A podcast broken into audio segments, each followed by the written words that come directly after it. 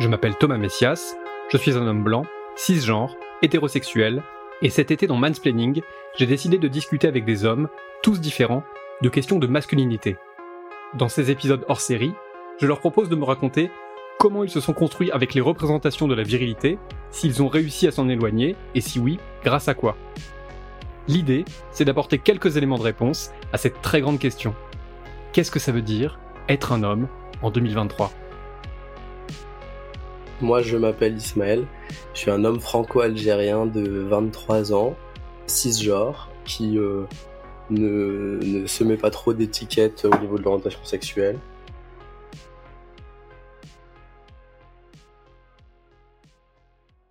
T'as jamais eu envie de te donner d'étiquette ou est-ce qu'il y a eu un parcours à ce niveau-là? C'est quoi ton histoire euh, de ce côté-là? Bah, je pense que c'est un parcours. Moi, j'ai grandi dans les années 2000. Du coup, toutes les évolutions et toute l'arrivée des gender studies en France est assez récent. Donc, je pense que j'ai grandi en me mettant beaucoup d'étiquettes. Et du coup, je pense que c'est un choix que j'ai fait maintenant de me dire qu'en fait, euh, bah, il y a des choses euh, que je sais pas, auxquelles je donne pas de réponse et qui, où ça m'intéresse pas en fait de de m'enfermer dans une étiquette particulière. Et du coup, moi, c'est mon choix personnel. Du coup, je voulais te poser cette question que je pose à, mes invités de l'été. Qu'est-ce que ça veut dire pour toi être un homme? Eh ben, écoute, c'est intéressant parce que autant c'est quelque chose, je pense, qui a beaucoup été, euh, enfin, une question autour de laquelle j'ai beaucoup tourné, mais dans le fond, j'y trouve toujours pas beaucoup de réponses. Je pense que c'est en même temps à la fois euh, quelque chose, euh, on va dire, c'est se sentir homme, donc soit être cisgenre, soit être transgenre et avoir cette se sentir homme, mais en même temps, pour moi, il y a quelque chose aussi du fait d'avoir euh, accepté ou vécu, tu vois, toutes ces, ces sortes d'injonctions à être un homme, etc., et de qu'est-ce qu'on en a fait. Donc pour moi, ça tourne beaucoup autour de ça, autour de comment on, se ressent et autour de comment la société euh, nous a fait ressentir les injonctions à être socialement un homme. Toi, c'est quel type d'injonction que tu as particulièrement euh, vécu, subi? Moi, je dirais que c'est, enfin, les injonctions, on va dire, euh, à la virilité, à se séparer, on va dire, euh, de la moitié de l'humanité, à être un homme pur sang, on va dire, et donc à ne laisser apparaître rien de féminin, à moins d'être, euh, j'ai envie de dire, limite émasculé, dans la manière dont on l'inculque encore dans certains endroits aux, aux enfants. Et je trouve qu'on passe à côté de beaucoup de choses, à côté de d'une sentimentalité. Je pense que c'est ça aussi, c'est le fait de se couper de sa propre sentimentalité et d'être très dur, de voilà ne pas pleurer, l'homme ça pleure pas, etc. Mais en même temps, moi je, je pense que j'ai eu la chance d'être euh, depuis petit en fait euh, très proche de, de la nature. J'ai grandi en milieu rural et du coup en fait de de d'avoir toujours une sorte de rapport au monde qui a été euh, à un moment donné quand même hein, impacté par toutes ces injonctions, mais qui quand même a été assez libre parce que j'ai pas grandi dans une famille avec énormément d'hommes. J'ai grandi dans une famille où il y avait majoritairement des femmes et où la place de la femme était très importante, ou du moins que la, la place prise par les femmes de ma famille était très importante. Et du coup, j'ai moins subi, je pense, que d'autres ces injonctions, mais quand même, je pense que c'est quelque chose que je comprenais pas et qui euh, me frustrait, me dérangeait quand j'étais enfant et que maintenant j'ai euh, jeté.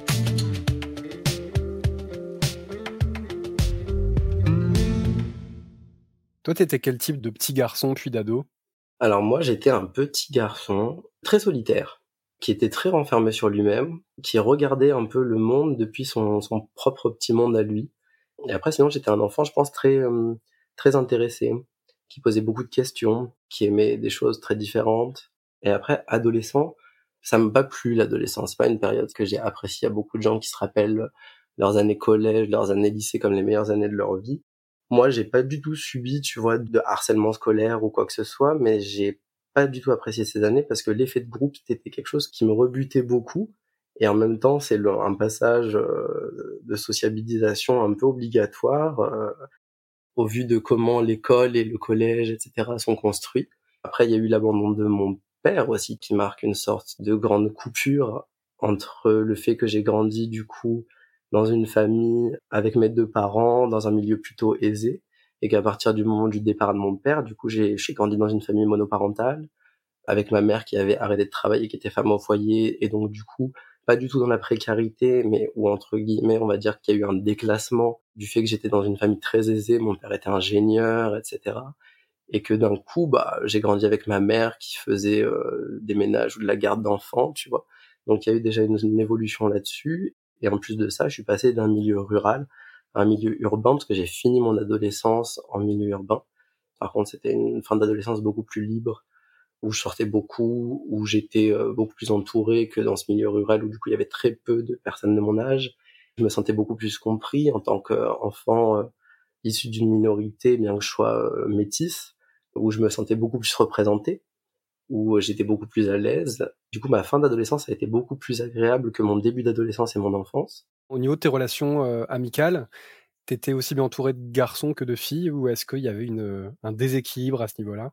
Alors, tôt dans mon enfance, je pense qu'on était sur du 50-50 parce qu'il y avait très très peu de gens dans cette ruralité et du coup on se retrouvait tous et du coup j'avais très peu d'amis mais on va dire que j'avais une grande amie fille qui était ma meilleure amie et un grand ami garçon qui était mon meilleur ami aussi. Donc là-dessus j'étais à peu près à égalité. Et puis après j'ai eu beaucoup plus d'amis filles jusqu'à la fin de mon adolescence. Et là depuis le, la fin du lycée les études sup, c'est une tendance qui commence à se à revenir à égalité avec quand même une surreprésentation de filles dans mes amitiés actuellement quand même. Je voudrais effectivement qu'on revienne sur tes modèles, voire tes idoles, même si le mot est parfois un peu galvaudé. Est-ce que tu avais d'autres euh, d'autres modèles euh, comme ça quand, à cet âge-là ou un peu plus tard? Du moins de personnages connus, de stars, etc. J'ai jamais nourri une sorte d'admiration pour des gens très connus. Donc j'ai bah du coup à part euh, ce Jacques Vergès, mais du coup c'était totalement dû au fait que je voulais devenir avocat et que c'était quand même l'un ou le meilleur des avocats français et qu'en plus de ça il, y avait justement cette chose très mystérieuse et moi j'étais un enfant très solitaire et du coup de ce fait très secret donc je ressentais peut-être une sorte de proximité sur ce point-ci ou je sais pas. J'ai eu la chance d'avoir dans ma vie beaucoup de maîtres à penser mais qui étaient des personnes on va dire euh, lambda mais que je voyais comme des gens qui menaient ou qui avaient su mener une vie qui me paraissait honorable ou une belle vie en tout cas. Ça s'est manifesté en fait par des rencontres. Je pense que j'ai fait des rencontres où j'ai pris des gens en modèle. J'ai rencontré un moment un ami de ma tante qui était quelqu'un qui aidait des gens qui étaient en réinsertion post-carcérale euh, en les formant en fait à travailler la terre. Et je trouvais ce type absolument merveilleux. Il devait avoir 90 ans et je l'ai rencontré quand j'avais 10 ans mais ce type avait, exercé une sorte de, enfin, j'étais complètement fasciné en fait par ce parcours de vie. Tu vois, après j'ai rencontré beaucoup de gens que j'ai vraiment pris pour modèle, mais qui dont ça aurait peu d'intérêt que je te donne les noms parce que du coup c'est c'est des anonymes. C'est des anonymes, voilà, c'est des gens qu'on considère lambda mais qui me paraissent absolument extraordinaires. Mais du coup, par exemple, euh, tu sais, on a toujours cette représentation de l'enfant ou de l'ado qui a des posters dans sa chambre et tout. C'était pas ton cas, par exemple? Pas du tout. Mais alors vraiment pas du tout. Moi, très petit, j'avais une fascination pour les loups. Tu vois, mais donc vraiment rien à voir avec, euh, je sais pas, moi j'ai entendu par exemple euh, Beckham là dans une dans un de tes entretiens, mais alors moi pas du tout. J'étais pas du tout fan de foot. J'étais pas du tout fan de sport.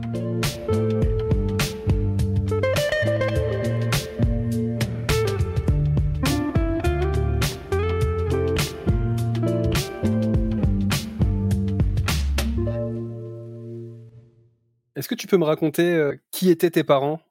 Ma mère, c'est euh, une femme algérienne, une femme née en Algérie, mais qui est arrivée comme Kamel Alkar très tôt en France.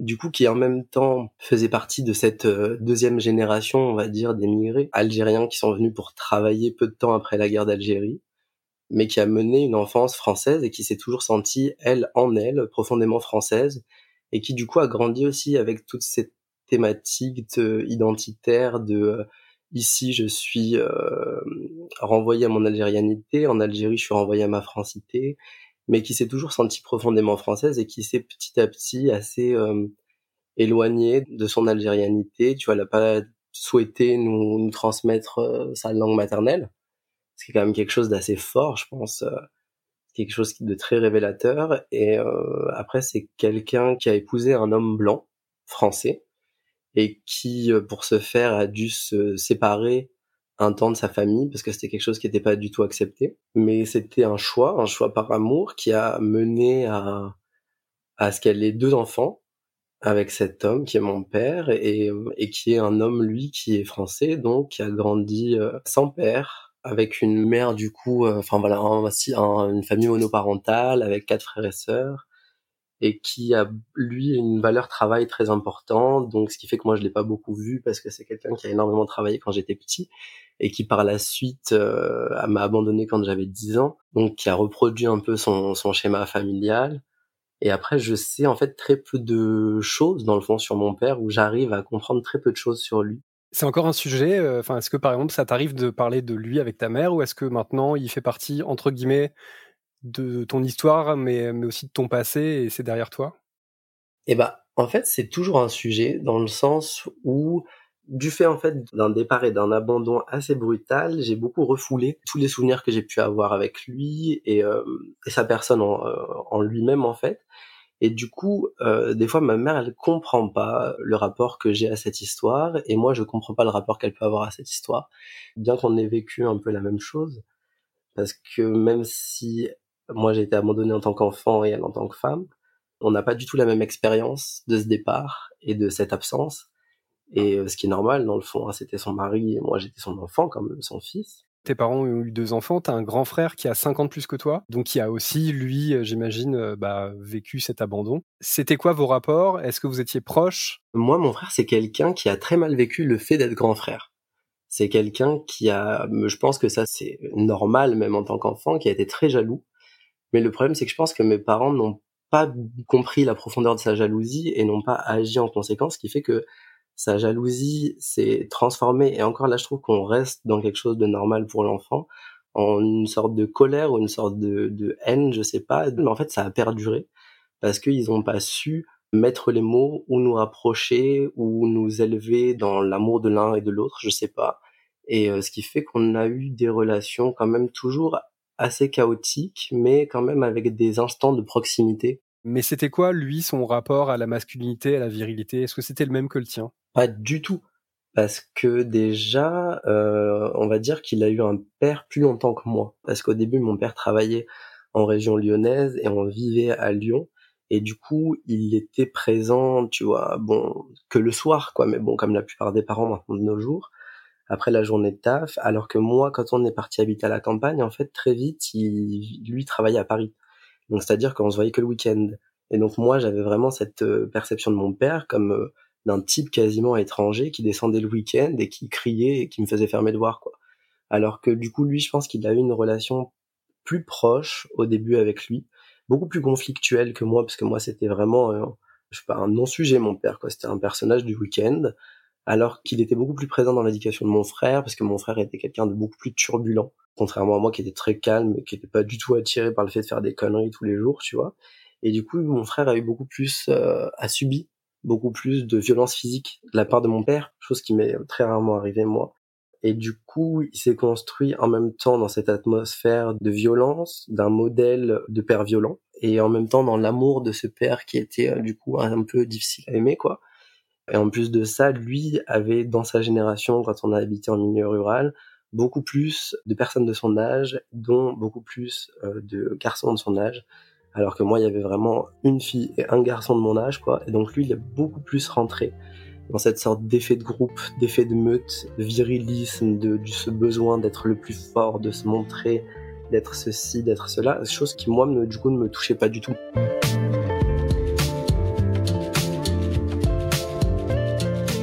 Et toi, à quel moment euh, t'as pris conscience que tout le monde dans la vie n'était pas traité de la même façon? Eh ben en fait, ça dépend de de qui on parle, dans le sens où euh, moi, même si euh, enfant, j'étais un enfant très blanc, euh, mon métissage se voyait quand même. Donc, et en plus, j'étais en milieu rural où il y avait peut-être un enfant tunisien et un enfant comorien. Donc, tu vois, on était très vite remarqué donc déjà sur le fait qu'on nous posait à nous des questions qu'on ne posait pas aux autres. Euh, est-ce que ah tu parles une autre langue Non non non non.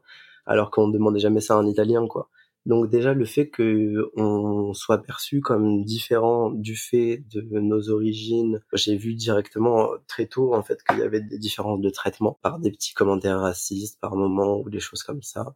Après au niveau des différences entre les sexes, je pense que c'est quelque chose que j'ai considéré à partir du collège, je pense parce que encore en, primaire, surtout dans, dans ce milieu rural, tu vois, les on était mélangés, bien que quand même il y avait des jeux de filles, des jeux de garçons, donc dès la primaire, mais particulièrement au collège, les groupes qui se formaient et du coup le fait que les garçons avec les garçons, les filles avec les filles. Donc ça, j'ai remarqué aussi les différences de traitement à ce moment-ci parce que je pense que c'est là que vraiment les je sais pas les commentaires ou les euh, les gens qui étaient tournés en ridicule c'était souvent des filles tu vois des choses comme ça là j'ai là j'ai remarqué cette différence de traitement après au même stade je dirais collège lycée j'ai vu les différences de traitement entre les euh, gens qui étaient originaires de classes populaires et les gens qui étaient originaires de classes aisées.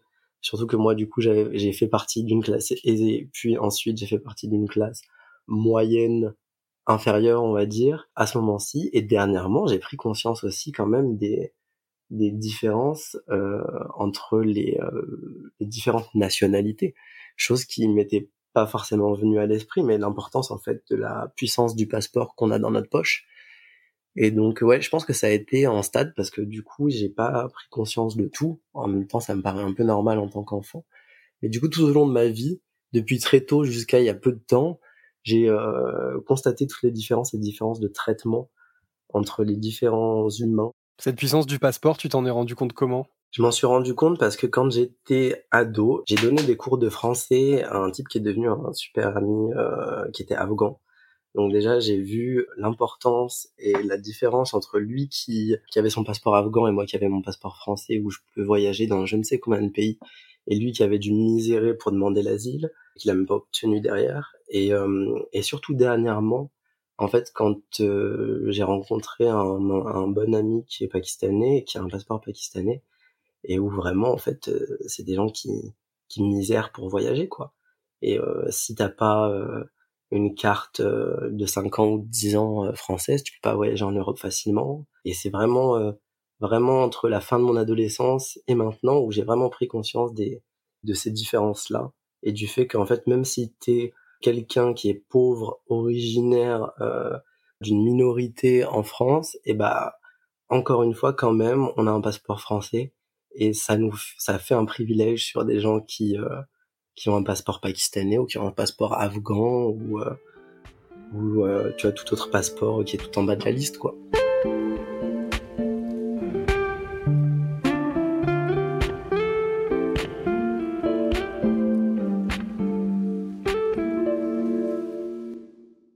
On va parler un petit peu de féminisme et d'abord euh, la grande question, ce serait quoi ta définition à toi du féminisme? Ma définition du féminisme, ce serait vraiment en fait, euh, ou du moins de quelqu'un de féministe, pour moi ce serait quelqu'un qui euh, lutte activement ou soutient activement les différentes luttes en cours pour que vienne, advienne l'égalité totale et euh, inconditionnelle et que advienne un monde égalitaire. Je sais pas si ça se dit, mais même équitaire. Et pour moi, ce serait ça, ma définition de de, la lutte et du combat féministe en tout cas. Et est-ce que toi, tu te considères comme féministe? Eh ben du tac au tac, moi je répondrais oui. D'ailleurs, je, suis un peu des fois euh, étonné par euh, des gens que le terme dérange, qui ont du mal à, dire euh, oui, je suis féministe, mais du tac au tac, je te dirais oui. Après, c'est vrai que il y a cette question de en tant qu'homme, est-ce que je suis féministe ou allié de la cause féministe? Il y a cette thématique qui revient, cette question qui revient, mais moi je dirais oui sans rougir. Ça se traduit comment au quotidien? Eh ben alors moi je suis très allergique aux réflexions débiles, aux trucs euh, pas réfléchis, euh, les femmes c'est ci, les hommes c'est ça, les hétéros on est comme ci, les gays ils sont comme ça, et donc pour moi c'est vraiment du reprendre les petites phrases et mettre des fois les gens face à leurs conneries, quitte à ce que ce soit très fatigant et très épuisant, mais jamais laisser passer une petite réflexion qui euh, paraît être un mot en l'air, mais qui dans le fond du coup résonne avec tout un contexte euh, d'oppression et c'est vraiment en fait être euh, être sur le qui-vive, être présent, soutenir, être un allié. Je le vois comme ça. Est-ce que ça s'exprime aussi dans ton couple, le fait que tu sois euh, féministe ou allié du féminisme?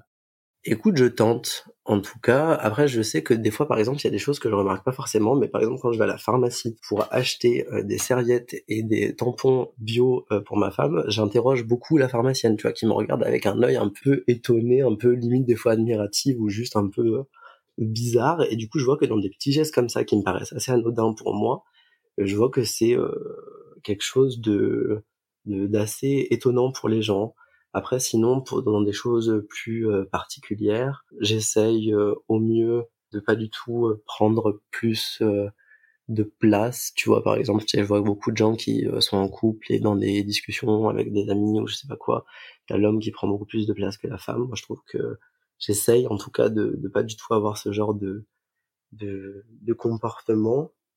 Et oui, après, ça se manifeste dans mon couple parce que je pense que ça doit se manifester, en fait, dans toutes les, les sphères de, de, de la vie. Mais après, je saurais pas te dire comment ça se manifeste réellement. Mais après, je pense que ouais, ça se fait par l'écoute, par l'intérêt pour l'autre, pour ce qu'il ressent, pour ses particularités, etc. Et est-ce que tu te considères comme militant? Comme militant, oui.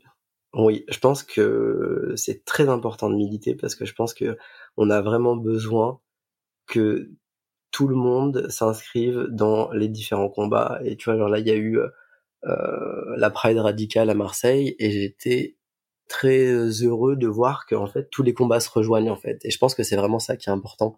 Et oui militant militant féministe je dirais euh, avec mon cœur oui mais c'est vrai que je suis très peu actif dans des associations féministes ou dans des luttes féministes bien que je puisse participer à des manifs. Euh, et après militant euh, pour plein d'autres choses oui militant pro-palestinien. euh, militant pour l'égalité des sexes, en réalité, euh, oui, mais après, c'est vrai que il y a très peu de manifs là où je vis en ce moment qui demandent, enfin, je sais pas, il y a très peu, c'est très, enfin, même si le milieu marseillais, au niveau associatif, est ultra riche, au niveau du militantisme, c'est un peu euh, plus calme, on va dire.